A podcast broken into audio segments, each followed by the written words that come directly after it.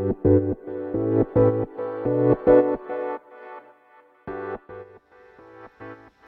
んにちは。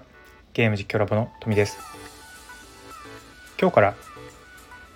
音声配信始めます。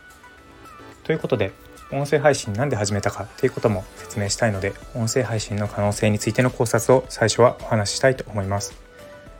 視聴者目線を考えると音声配信の方が便利なこともあるということに気づきました。今までゲーム実況ラボでは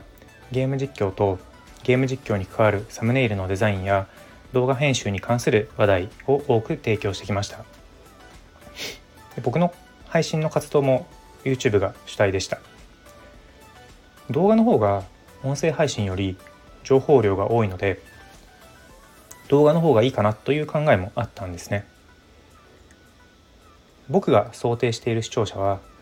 やっぱりゲーム実況者だったり動画編集者などクリエイティブの活動を頑張っている人たちです。クリエイティブの活動をしている人たちに向けて配信するのであればやっぱり動画の方がいいんじゃないかなという意見もあるんじゃないかなと思ってますし僕も実際そう思ってました。ところがですねゲーム実況ラボのコミュニティでメンバーと交流しているとこの人たちはねとにかく忙しいんですよ。学業や本業と両立して計画的に動画の投稿やライブ配信を継続するのって本当に大変なんですよね。こういったメンバーの声を聞いてみると僕の活動に関して言ったら同じ動画配信で時間を取ってもらうよりも散歩や買い物などの息抜きで聞いてもらえる音声配信の方が優しいんじゃないのかなという結論です。僕の主な活動は視聴者のひらめきを刺激したりゲーム実況の面白さを引き出して新たなゲーム実況のファンに届けたいということです。この活動をいろんな方面から視聴者に届けようと考えて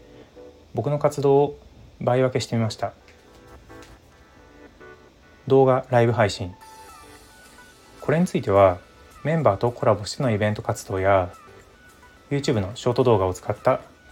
動画の紹介なんかをしています。そして音声配信。今始めたものです。僕のひらめきの紹介や気に入ったゲーム実況を紹介します。続いて文章の投稿。ブログを使って動画で説明したものやこうやって音声配信をしている情報をもう少し深掘りして解説します。それを Twitter で展開していく。こうやって整理すると動画音声文章の良さをそれぞれ活かして三位一体で視聴者に届けることができればベストだなというイメージを持ってます。まあ継続できるかがポイントなんですけどまずは始めてみることが大切なのかなと。まとめますね。今回伝えたかったことは視聴者にとって便利な方法で情報を届けることが大切ということです。誰もが音声配信を始めた方がいいという話ではありません。いろんな情報提供の手段がある中でどんなに役立ったり面白い情報でも